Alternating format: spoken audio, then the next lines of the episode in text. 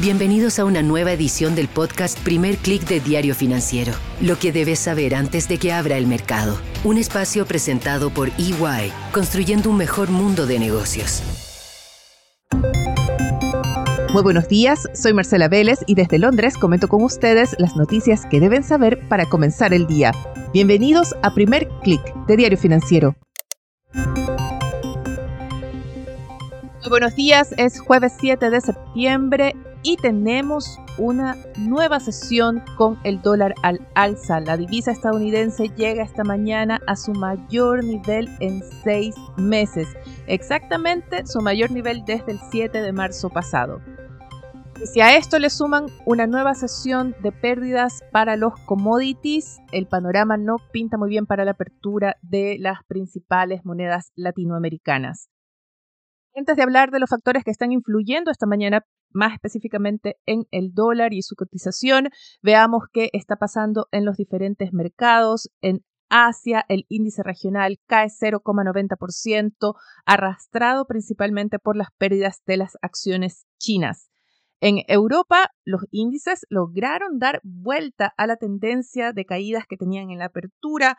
Hemos tenido seis sesiones de pérdidas en los mercados europeos. Parece que los inversionistas están aprovechando algo de compras de oportunidad, quizás algo de un inexplicado optimismo, pero vemos que el stock 600 sube esta mañana 0,23%.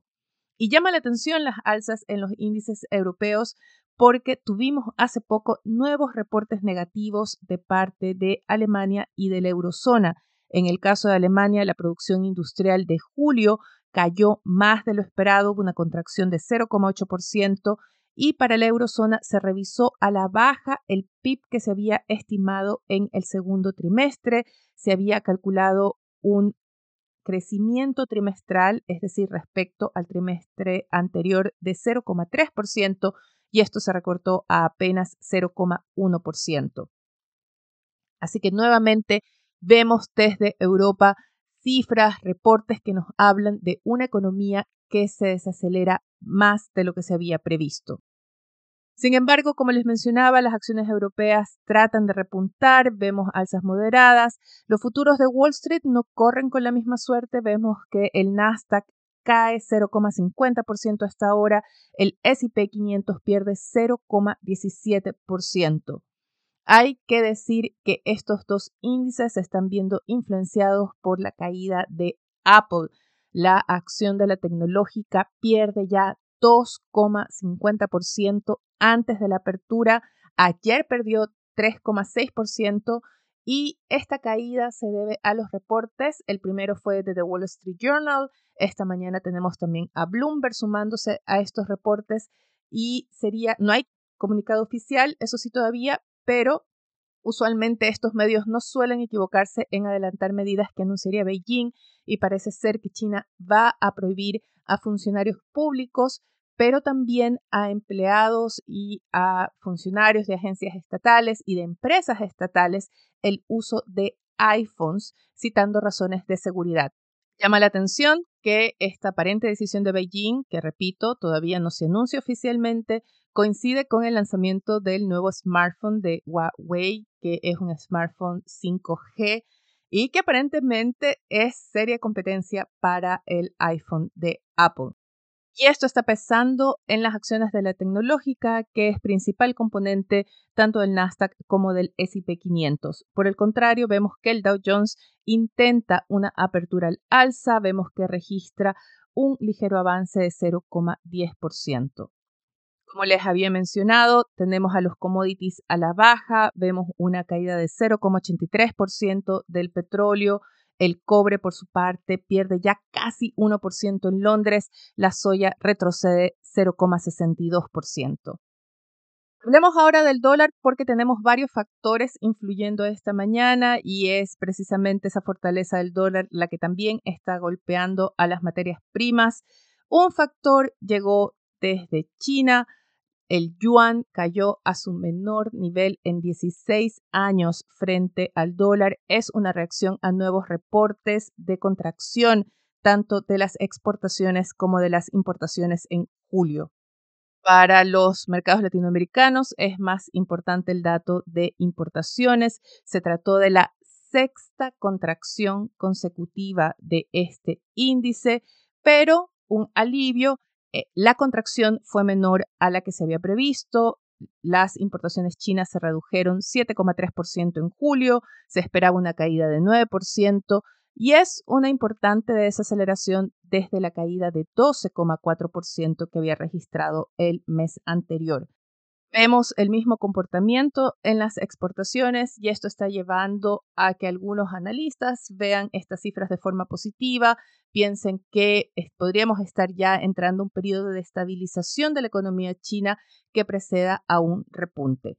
Si el yuan es una de las monedas emergentes que está influyendo en ese impulso del dólar, es la libra esterlina la responsable de un mayor impulso de parte de las monedas de economías desarrolladas. La libra esterlina es la más castigada frente al dólar esta mañana, retrocede 0,26% después de que el gobernador del Banco de Inglaterra, Andrew Bailey, sugiriera que, cito entre comillas, estamos cerca del fin del ciclo de ajuste monetario. Y este discurso de Bailey contrasta con la posición más hawkish de Christine Lagarde, por ejemplo, del Banco Central Europeo, pero también con las expectativas que se están generando en torno a la Reserva Federal. Y este es quizás el principal factor detrás de ese repunte del dólar y tiene que ver con la idea de que la Fed tiene que seguir con el ajuste monetario debido a la fortaleza de la economía estadounidense. Ayer tuvimos el reporte de los índices PMI de servicios. Se esperaba ver una desaceleración del índice, una ligera desaceleración, pero desaceleración al fin. Y lo que vimos fue una expansión y no menor. El índice pasó de 52,7. Recuerden que el índice PMI sobre 50 es expansión. Había marcado 52,7 en julio y en agosto marca 54 muy importante también fue el índice de servicios, de precios de servicios, que subió a 58.9. Una dirección no deseada y que ha llevado a que aumenten las apuestas no de un alza de tasas en la reunión de septiembre. Se espera, hay prácticamente consenso en el mercado que lo que veremos el 20 de septiembre es una mantención de la tasa en su nivel actual de parte de la Fed, pero sí han aumentado las apuestas por un alza en la reunión de noviembre.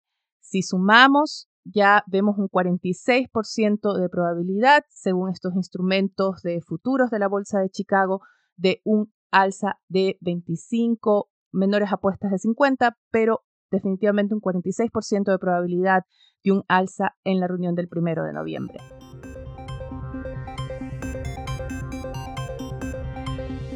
Con ese escenario que tenemos para hoy, tendremos datos de inflación en México, también datos de inflación en Colombia, en Wall Street tendremos el reporte semanal de subsidios por desempleo, en Argentina datos de producción industrial y en Chile las cifras de balanza comercial correspondientes a agosto, además del índice de remuneraciones y costo de manos de obra. Hablemos de algunas noticias. En la región tuvimos ayer anuncio importante en Brasil, donde el presidente Ignacio Lula da Silva entregó dos ministerios a los partidos de oposición, en un intento por avanzar más rápidamente con su agenda.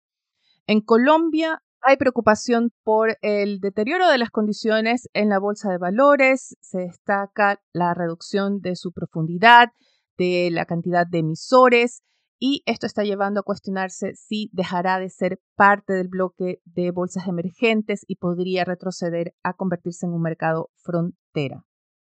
Y vamos finalmente a México, donde se tomaron decisiones políticas importantes ayer. Por primera vez, este país va a enfrentar un duelo femenino por la presidencia. Lo más probable es que el próximo gobierno quede en manos de una mujer. El partido oficialista Morena definió a Claudia Scheinbaum, gobernadora de México DF, como su candidata. Y en la oposición tenemos a la empresaria Xochitl Galvez. No se pierdan nuestro especial de mañana que va a estar dedicado a México, al buen momento que vive ese mercado, el rally mexicano, cuáles son las razones detrás y cuáles son los riesgos, esto de la mano del Head Research de BTG Pactual para ese país. Antes de despedirme, quiero revisar con ustedes la portada de Diario Financiero que se concentra en el informe de política monetaria publicado ayer por el Banco Central. Se destaca ese bajo crecimiento que se proyecta y muy importante es esa declaración de la presidenta del Banco Central respecto a cómo Chile va a volver a crecer a su potencial, pero cuestiona si acaso eso es suficiente.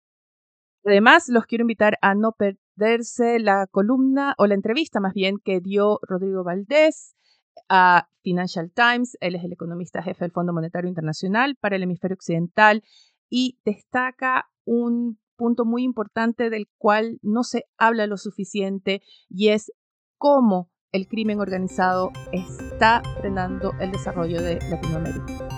Pueden encontrar estos temas y más en la edición de Diario Financiero. Visiten df.cl y dfsud.com para las noticias de negocios de Latinoamérica. Yo les invito a que nos dejen su calificación, sus comentarios en cualquiera sea la plataforma que estén escuchando este podcast y así nos van a ayudar a crecer. Se los agradezco desde ya, les deseo que tengan un buen día. Nosotros nos reencontramos mañana. Esto fue el podcast Primer Click de Diario Financiero, lo que debes saber antes de que abra el mercado. Un espacio presentado por EY, construyendo un mejor mundo de negocios.